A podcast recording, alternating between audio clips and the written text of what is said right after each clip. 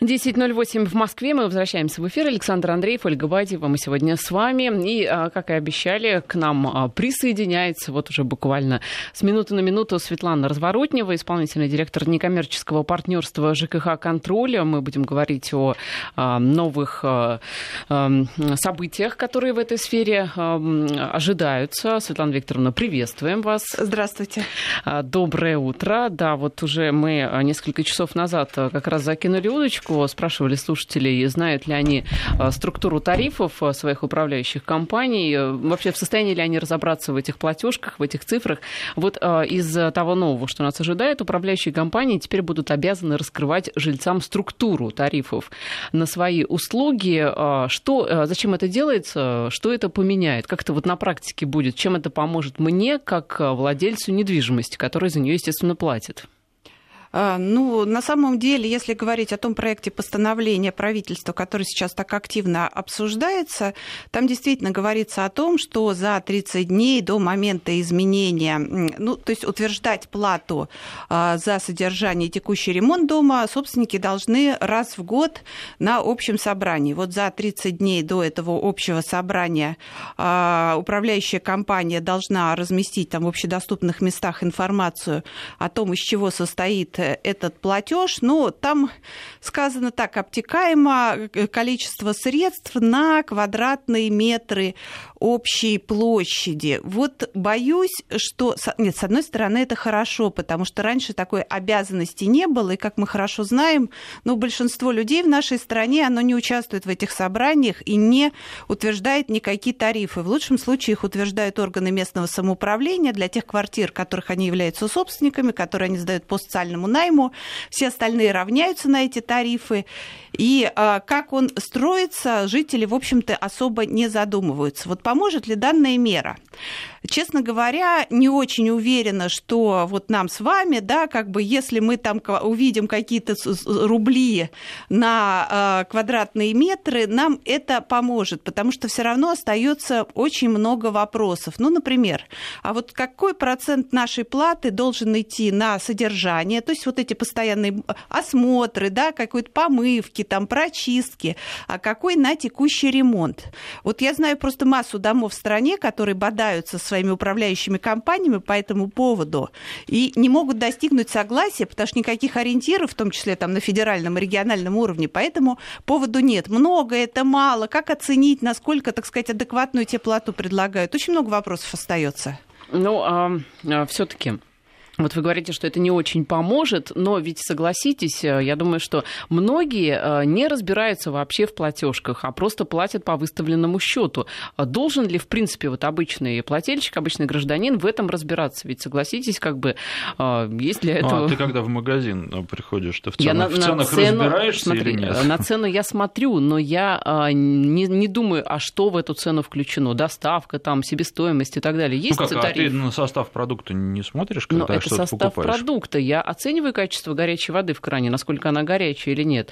А уж из чего там ее стоимость складывается, ну... Нет, нет, но никто, конечно, не говорит о том, что нужно там раскрывать э, финансовые, там, так сказать, э, составляющие работы управляющей компании. Хотя вот я хочу сказать, что сейчас при нынешнем подходе к раскрытию информации, там действительно какую только информацию они не должны выкладывать на этот специализированный сайт. В том числе информацию там о своих зарплатах, да, там о бухгалтерских балансах нам нужно, что нам нужно как потребителям? Нам нужно знать, какие услуги они делают по дому и за какую стоимость. И, конечно же, э, все-таки вот это постановление, которое сейчас обсуждается, оно определенной ясности прибавит. И там, кстати говоря, ведь речь идет не только о том, что должны раскрывать структуру тарифа. Там есть жесткие требования, какая вообще информация должна размещаться, например, на подъездах, обязательно название управляющей компании, ее адрес, э, часы приема. В самой там управляющей компании, предположим, это должна быть в том числе информация о том, э, когда надо сдавать показания приборов учета, как заключать договор на обслуживание газового оборудования, оборудования, есть там другие требования. Например, по вашему запросу обязаны предоставить показания приборов учета общедомовых за три э, года, как минимум. То есть, э, эм, с одной стороны, конечно, это шаг вперед, и вот такая определенная стандартизация того, что мы должны получать информацию, где мы ее можем найти, это хорошо. Как должна в том числе работать аварийно-диспетчерская служба? Там тоже есть в этом постановлении определенные стандарты. Но подвох вот в чем заключается э, здесь? Я боюсь, что э, все равно вот такой... Вот, да, мы, кстати говоря, когда мы обсуждали, ну, я вот еще являюсь членом общественного совета Минстроя, мы все-таки предложили, что обязательно как бы отчет годовой управляющей компании тоже должен размещаться в общедоступном месте именно в разрезе, какие работы сделали и сколько это это стоило.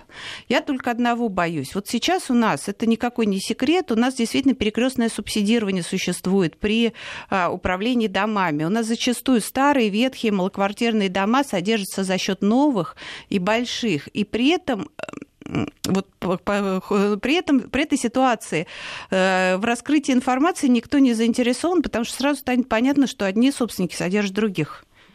Но вот э, что касается всех этих новшеств, с одной стороны, хорошо, а с другой стороны, не кажется ли вам, что все эти вещи декларативные в первую очередь, что никакой реальной пользы они не несут, и проблема здесь не в том, что даже власть что-то не дорабатывает, а в том, что э, жильцы по-прежнему и владельцы по-прежнему пассивны, и все изменится только когда люди начнут сами деньги считать, вот точно так же, как э, уже прозвучало, когда мы в магазин приходим, mm-hmm. мы смотрим, из чего продукт состоит, и стоит ли он своих денег, и если стоит, то берем, если нет, нет, то не берем. Вот э, точно так же здесь и с управляющими компаниями информация о зарплатах, она на самом деле тоже важна, потому что если залезть на сайт и посмотреть, да, они получают больше меня, за что они столько вообще получают, а, нет, в эту управляющую компанию на собрании я в следующий раз возьму эту информацию и другим скажу, что нет, ребят, давайте другую управляющую компанию выберем, потому что здесь зарплаты явно завышены. Вот пока менталитет людей не изменится, а здесь должно пройти не год, не два и не три, а смениться поколение, а, и только тогда все эти нынешние новшества а, будут востребованы, и в некотором смысле мы даже бежим впереди паровоза. Да нет, ни, ни, в какой, ни, ни впереди никакого паровоза мы не бежим. Прошло уже один, больше 11 лет с момента принятия жилищного кодекса, то есть когда мы э, в жилищном кодексе декларировалось, что ответственность за управление общим имуществом, а, в том числе приглашение управляющей компании, определение платы, контроль за этой управляющей компанией, это обязанность собственников.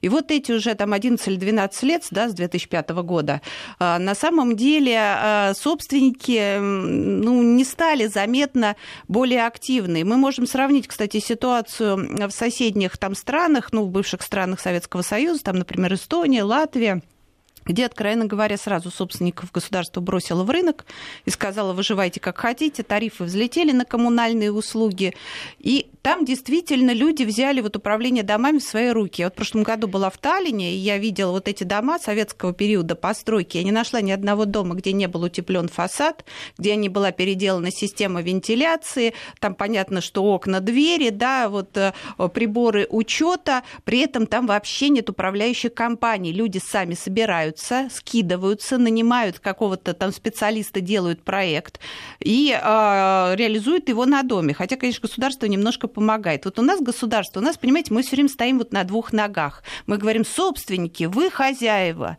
При этом, значит, государство постоянно и все больше продолжает вмешиваться а, в этот процесс. Вот э, и иной раз это, честно говоря, у собственников даже желание это отбивает быть активными. Ну, например, мы все платим за содержание общедомового имущества. Это у нас чердаки, подвалы там, и все такое прочее. Когда мы платим, мы типа собственники. Когда мы вот свой подвал хотим использовать, например, сдать в аренду, чтобы покрывать часть расходов, да, на содержание дома, оказывается, что он не наш, а вот муниципальный, например. Или, например, нам не нравится эта управляющая компания, мы провели собрание, но оказывается, ничего после этого не происходит. Мы выбрали новую компанию, но она не может прийти в дом, потому что изменение управления только после смены вот этой записи в реестре лицензий. А в реестре лицензий, оказывается, нельзя сменить эту запись, пока не пройдут все суды. Понимаете, это годами тянется, собственники понимают, что от них ничего не зависит, и, естественно, как бы активность они проявлять перестают постепенно. Представляете, Светлана Викторовна, а, то, что вы говорите, я думаю, а, большинство этих процессов вообще неведомы людям, которые просто живут да, в своих домах, и, естественно, разбираться в этом ну, сложно и не хочется. Но они, наверное, становятся ведомы после того, как а, суммы в платежках резко возрастают, тогда люди начинают задумываться задумываться. И часто бывает так, что они понимают, что сделать, ну, по крайней мере, быстро ничего не могут. Не, ну на самом деле вы абсолютно правы, потому что мы же все платим за коммунальные ресурсы, и большинство из нас все-таки смотрит, да, сколько там начислили, а, ну, цена тарифа, да, какой объем, и если вдруг, ну, как бы я вот по себе сужу, да, я плачу там, ну, как бы автоматом э, через Сбербанк, но если вдруг что-то вскакивает, вырастает резко, да, я сразу же иду и начинаю выяснять. Это как-то доступно для понимания. А, конечно, управление многоквартирными домами, ну, мы все заложники вот этой массовой приватизации, когда в одном доме там 100-200 собственников, да, у них, конечно, есть другие дела, когда они приходят домой, кроме как управлять многоквартирным домом, кроме как эм, там вмешиваться во все эти процессы, но можно ведь выбрать совет многоквартирного дома. Это обязанность, которая до сих пор по всем домам не выполнена. Два-три человека, и, конечно, если, вот, ну, э, если им, на мой взгляд, дать ну, как бы дополнительные полномочия по контролю за управлением управляющими компаниями, то все заработает. Вот нам пишут, что проведение общего собрания собственников а, в соответствии с законодательством практически невозможно, потому что 10-15 квартир в аренде, столько же в долевой собственности, там еще 5% а, квартир с неопределенным статусом и плюс обоснованно отсутствующие. В итоге как?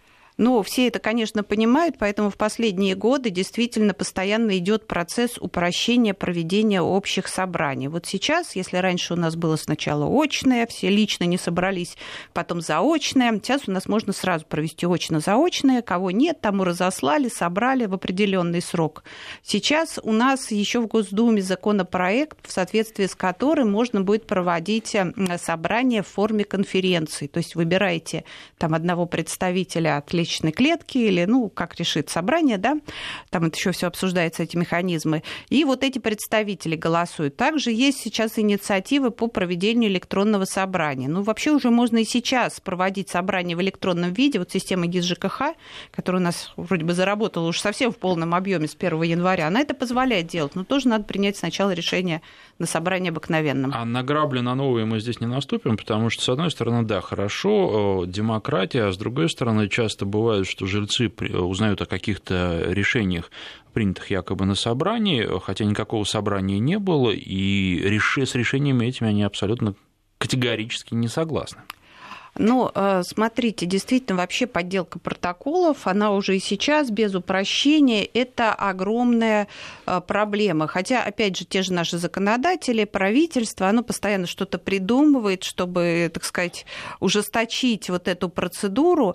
Ну, например, как бы после, а, вот опять же, сейчас поправки, которые прошли, они предполагают, что а, через три дня после проведения собрания обязательно нужно сдать а, в государственную жилищную жилищную инспекцию не только протокол собрания, но и все вот эти листы для голосования, если оно проходило в заочной форме. Ну, кроме того, если несколько собраний там в короткий период прошло ГЖИ, обязаны выйти на проверку. Но любой человек, если он считает, что собрание прошло незаконно, он может отправиться в государственную жилищную инспекцию, истребовать эти протоколы и проверить.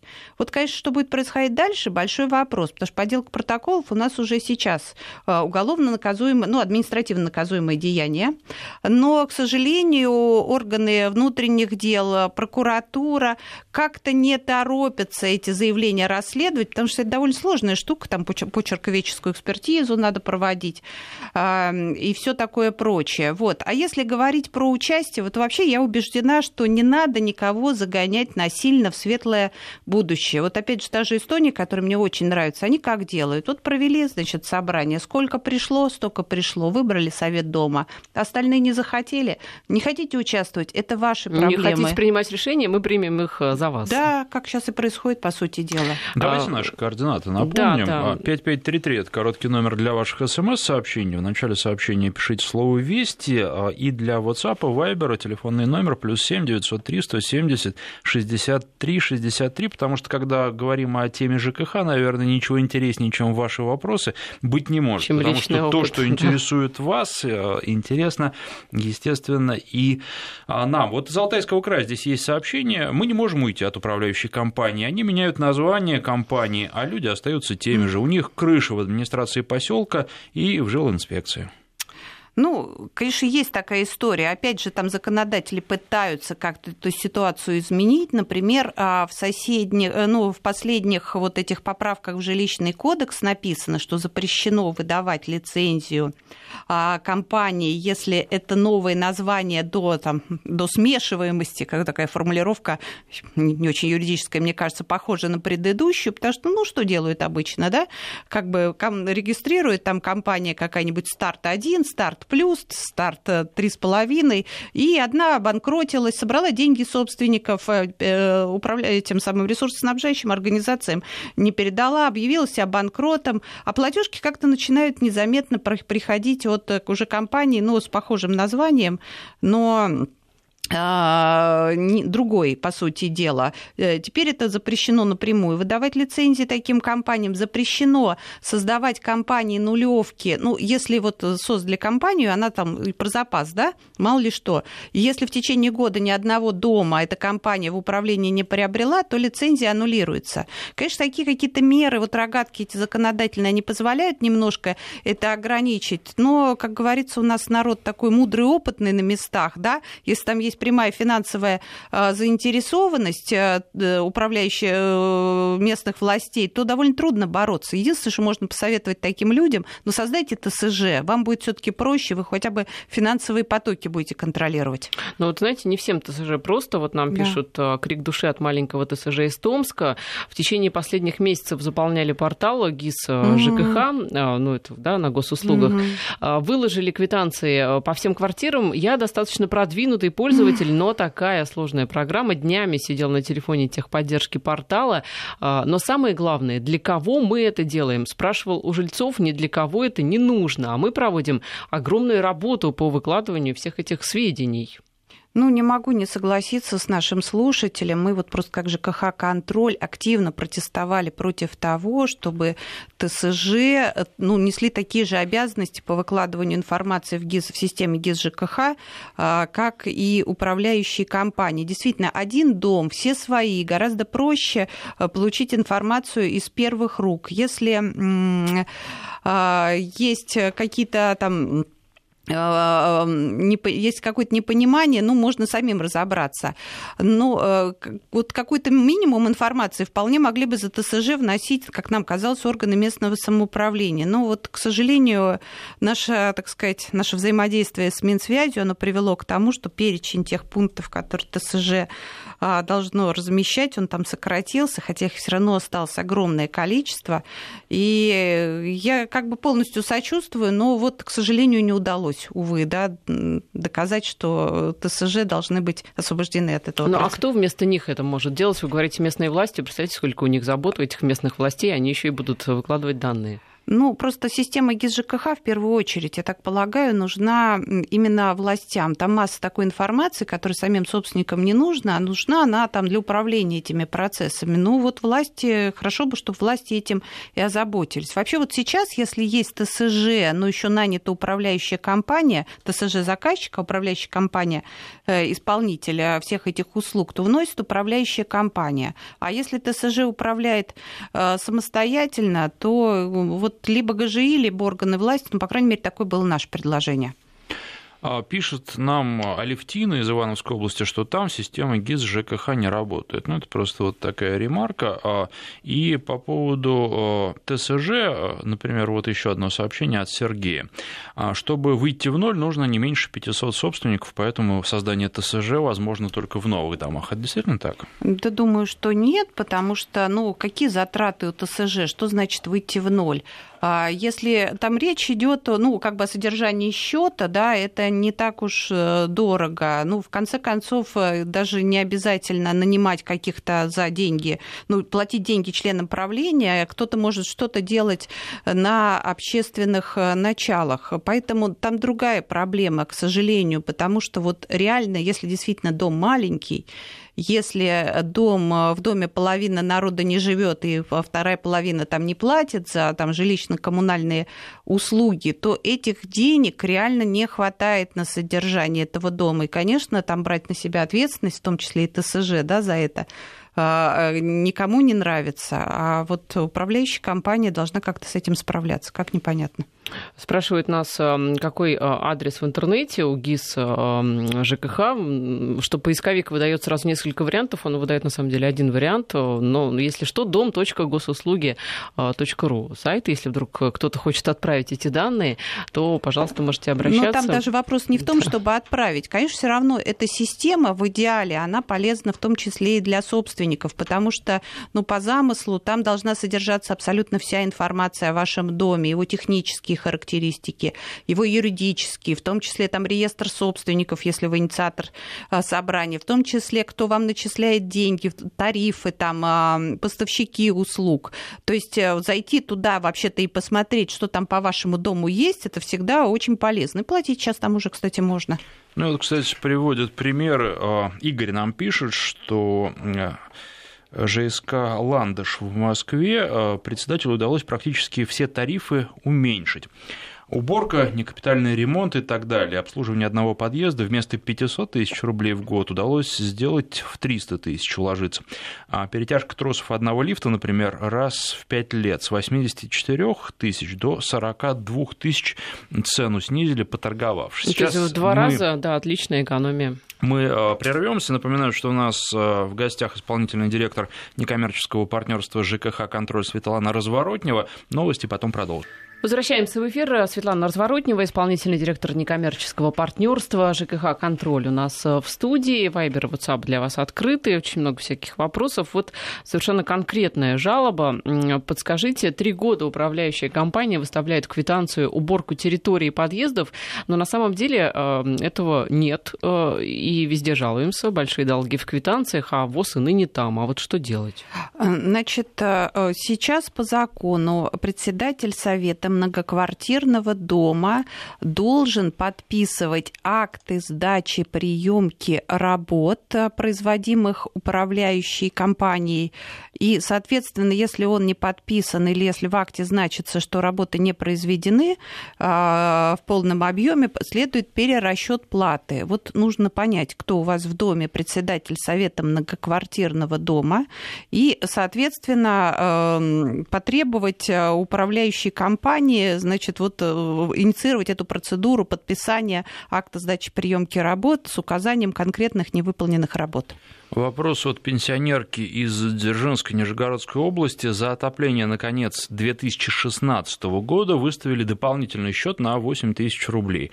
Как проверить, включают ли в этот счет неплательщиков? Но, как я понимаю, как проверить, платит ли, приходится ли этой женщине платить за тех людей, которые просто банально не платят? Ну, вы знаете, по закону, конечно, выставлять э, счета за тех, э, дополнительные счета за тех, кто не платит, э, просто запрещается. Хотя мы все понимаем, что некоторые там пытаются это сделать.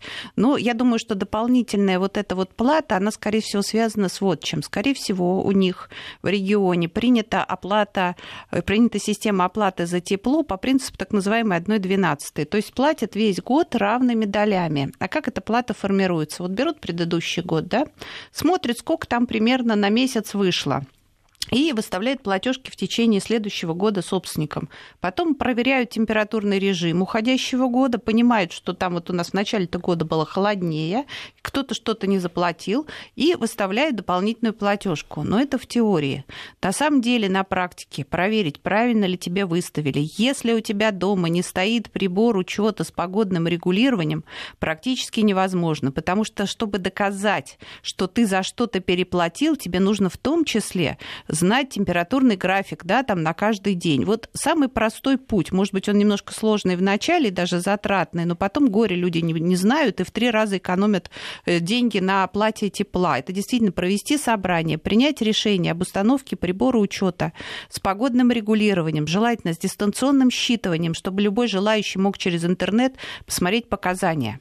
Ну, это первый путь. А второй путь все-таки такой более долгий, не факт, что он приведет к результату. Вот сейчас закон приняли. Вы действительно можете обратиться к управляющей компании, и она вам обязана там за год, например, за последний все помесячно показания прибора учета общедомового э, представить. Вы можете попытаться хотя бы понять, да, как, где там несостыковки. Ну или к нам обратиться, кстати говоря, у нас в каждом регионе есть региональные центры общественного контроля, которые тоже помогают разобраться с этими вопросами. А вот эти приборы учета ставятся на конкретную квартиру? Нет, это общедомовые приборы учета. У нас в большинстве домов э, поквартирные приборы учета тепла, ну, как бы просто невозможно чисто технически поставить там, где вертикальная разводка. Нас Вы знаете, идет... вот э, у меня в доме, э, там, где стояк, как раз где тепло, я так угу. понимаю, он считает, что он там считает, гигакалории какие-то, да?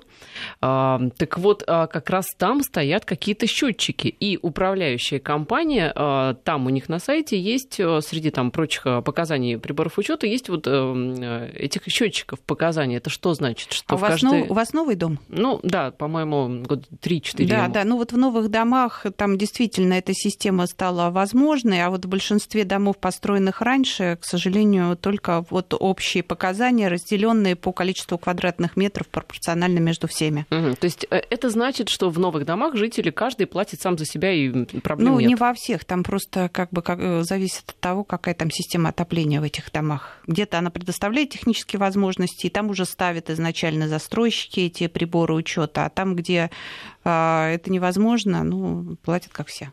Здравствуйте. В 12-квартирном деревянном доме можно ли создать ТСЖ? Ну вот вы знаете, это как раз вот тот случай, который, как мне кажется, должно решить государство, потому что, скорее всего, 12-квартирный, ну вообще не скорее всего, содержание 12-квартирного деревянного дома обходится очень дорого. И, конечно, если там платить настоящую цену за это содержание, а, людям, ну просто это не потянуть. И Э, вот э, здесь у нас даже есть стратегия там, развития ЖКХ до 2020 года. Там было записано, что правительство оно должно решить проблему содержания этих домов. Там потому что два решения на самом деле реально. И все без бюджета невозможно. Либо действительно выставлять настоящую цену и субсидировать а, ну, оплату тем, кто ее не может платить, а скорее всего в таких домах все не могут ее платить, либо субсидировать это содержание там ТСЖ или управляющей компании. Я хочу, кстати, заметить, что в Москве до сих пор сохранилась система системы субсидий на содержание многоквартирных домов всем без исключения управляющим компаниям. Но в других регионах таких финансовых возможностей нет, и вот из-за того, что этих финансовых возможностей нет, а, люди как-то, ну, власти уклоняются от принятия такого решения. А в таком, ну, доме, ну, я не знаю, все равно, мне кажется, надо, ну, ТСЖ, оно поможет хотя бы контролировать использование тех денег, которые уже люди платят. По поводу тепла нам пишут, что схема поставки установки теплоносителя сверху вниз, одинаковые квартиры, одинаковая мощность радиаторов, но в верхней квартире температура будет 22 градуса, а в нижней 18. Санитарным нормам и то, и то соответствует, но ведь разное же качество услуги. Почему одинаковая оплата? Ну, потому что... То, что вам не повезло.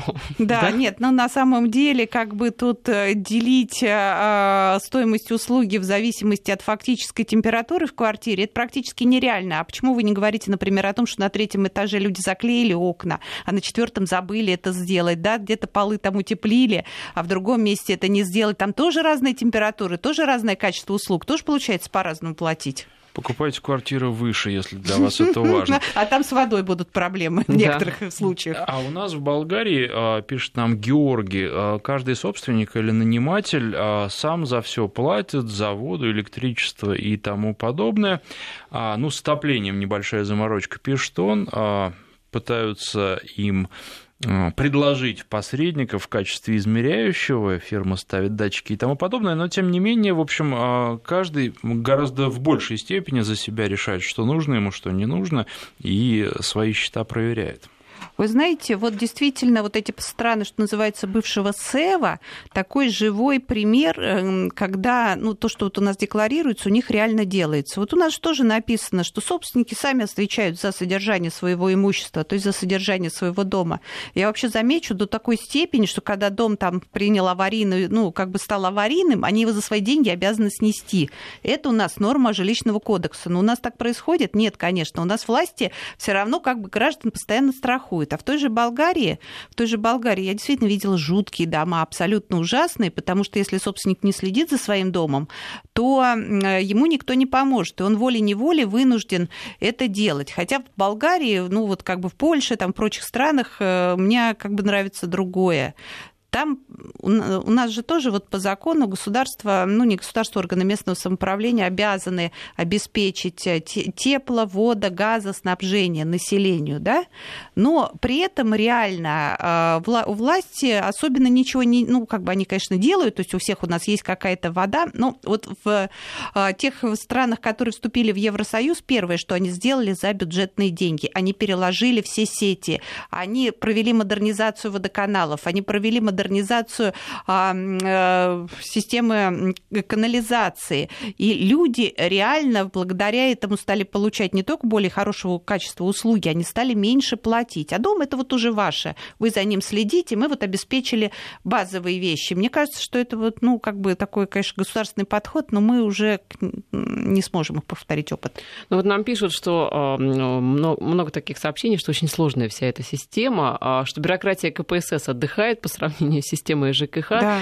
Действительно, а почему так сложно? Это вот у нас все так сложно или это вообще просто изначально сложная очень система? Нет, нет, это у нас все сложно, и именно потому, что мы никак не можем решить, это у нас рынок или это обязанность государства. То есть, с одной стороны, мы вроде говорим, что люди, вы решаете все, и вот у нас управляющая компания это там а, рыночная система, а, но при этом, когда речь, например, заходит о том, чтобы платить вот реально, сколько это стоит за содержание содержание дома или, например, отключать там ресурсы э, или выселять даже из квартир тех, кто не платит вообще, тут у нас, значит, все сразу вспоминают, что выбор на носу, значит, еще какие-то такие события, люди будут волноваться и начинают разными какими-то методами эту ситуацию сглаживать. А какими методами? Если бы эти были бюджетные методы, да, ну, например, там как бы из бюджета доплачивало бы государство, обеспечивая там свою социальную ответственность, это было бы понятно. А делают это за счет счет бизнеса, ну вот, например, в тех же поправках, которые в жилищный кодекс,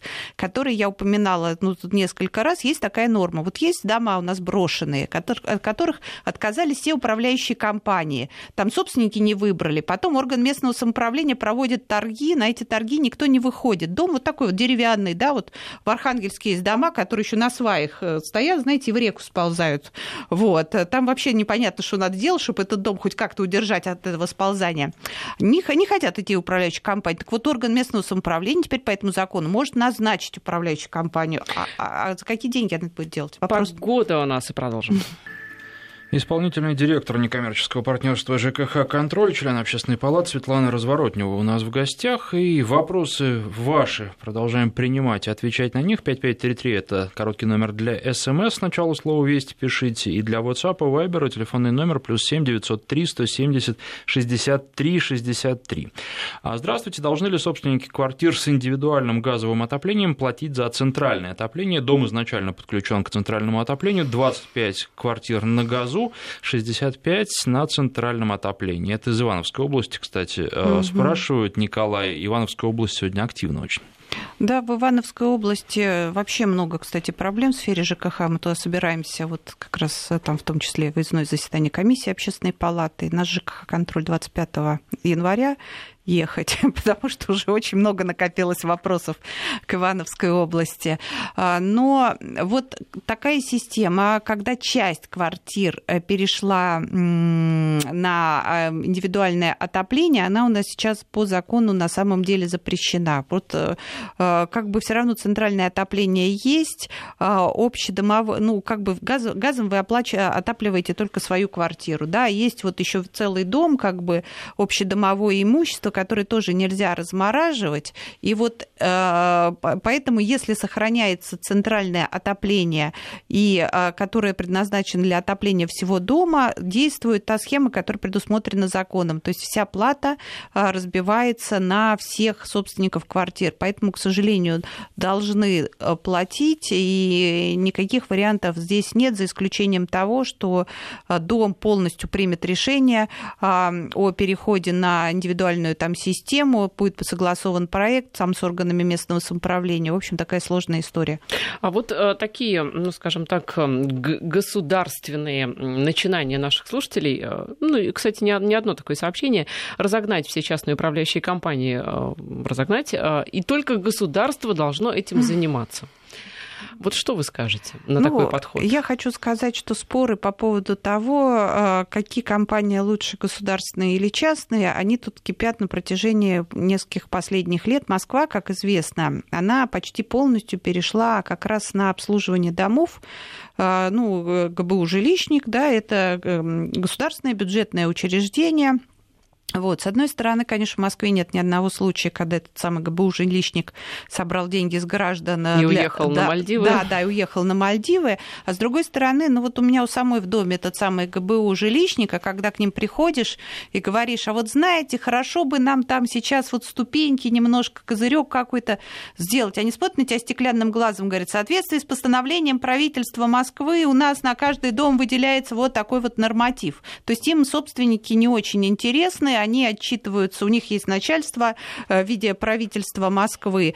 На самом деле активно пытаются сейчас вот эту систему возврата да, госучастия а, в Татарстане внедрять, еще где-то. Но пока еще никто не доказал, что а, государственные они лучше частных. Разные случаи бывают. И есть прекрасные управляющие компании, которые ну, действительно а, работают э, частным образом. Ну вот что мне кажется важным, и мы тоже так это предлагали, как бы там Минстрою, Госдуме, со стороны в том числе Общественной палаты, э, вот не обязательно, чтобы дом управлялся именно юридическим лицом, именно управляющей компанией. Может быть, в некоторых случаях достаточно какого-то частного отдельного лица, вот того самого управдома, да, который был бы заказчиком. Это, кстати, очень хороший вариант, про который я тоже хотел сказать. Mm. Пусть он договаривается с жилищником, с тем же самым. Да, он как профессионал. И, а, обычно такие люди умеют договариваться тоже. Mm-hmm. Для них все не всегда просто, но тем не менее, а жильцы знают, ну вот у нас такая картина, всегда знают, кому позвонить, если что-то в доме произошло, и, в принципе, наверное, это оптимальный вариант, некое такое а, ТСЖ, которое договаривается уже со всеми структурами избранной должности. Вот нам тут из Прибалтики писали, что вообще у них все проще, все сами э, занимаются и утеплением, и да. тому подобными вещами, в общем, а, каким-то образом, ну вот, договариваются, кто что будет делать. Да, и плюс вот этих управдомов вот все-таки ТСЖ это только те, кто реально является собственниками дома. Иных нельзя выбрать председателями ТСЖ. Может быть, в доме не всегда есть профессионалы, не всегда люди готовы этим заниматься. А вот если человек может прийти со стороны и выполнять функцию заказчиков э, за жильцов, ну, не знаю, мы направляли в том числе предложение в Госдуму, может быть, когда-нибудь она созреет, потому что все поддерживают, но пока в закон это не переросло. То есть профессиональные такие менеджеры. А вот, кстати, председатели ТСЖ э, из числа собственников собственников, э, когда они берут на себя вот эти функции, э, следить да, за всем домом, общаться с управляющей компанией, они ведь это на безвозмездной основе все делают? Нет, ну, как Нет? правило, в, э, у членов правления есть зарплата. Они а кто неё... платит ее? Ну, это, конечно, в том числе в состав платы за mm. содержание входит. Ну, кстати говоря, также председателям советов многоквартирных домов могут ну, на собрании назначить какую-то плату. Хотя по факту сейчас все этим занимаются в основном на безвозмездной основе, поэтому, в общем, наверное, желающих немного. Работы много, с соседями, как правило, конфликтов э, предостаточно, а еще и механизмов нет. Вот у нас, кстати, было еще одно там предложение в адрес Госдумы, тоже пока не, раз, эм, э, не получила продолжение. Нам все-таки кажется, ну вот смотрите, у нас любая сделка там, да, любую услугу мы заказываем, мы получили услугу, потом ее оплатили. Вот. А здесь э, в, жилищном, в жилищной сфере у нас получается ровно наоборот. Делает что-то управляющая компания, не делает деньги, ей идут автоматом э, каждый месяц. Поэтому мы предлагали все-таки, чтобы деньги перечислялись, ну, нужен какой-то специальный там счет дома, как это будет сделано, это там отдельный вопрос, но деньги со счета дома на счет управляющей компании должны переходить только после того, как э, как раз председатель Совета многоквартирного дома подпишет этот акт сдачи приемки работ. Ну, казалось бы, тоже очевидное предложение, и которое существенно повысит контроль собственников за работой управляющих компаний. Оль, э, вопрос в продолжение того, который ты уже задавала от Юлии. В нашем 19-этажном доме все квартиры были оборудованы счетчиками на тепло. Однако, пока жильцы не вселились, частично счетчики исчезли. Управляющая компания теперь выставляет счета за отопление по среднему. Правомерно ли это? Ну, вот... Ну, во-первых, куда могли исчезнуть счетчики, интересно, если они, я так понимаю, в новом доме -то. Это много прекрасных мест, наверное, существует, куда они могут куда исчезнуть. Они могут исчезнуть. Да, ну, вот Пока все-таки общая э, схема расчетов у нас это действительно количество тепла, поступающее в дом, оно делится там по среднему.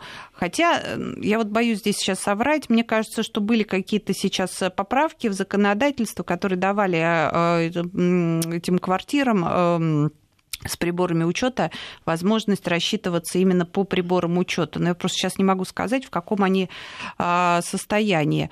А, но а, по-любому, по-любому, к сожалению, вот сейчас схема, она чем плоха, что регион определяет для всех домов, как надо рассчитываться за тепло.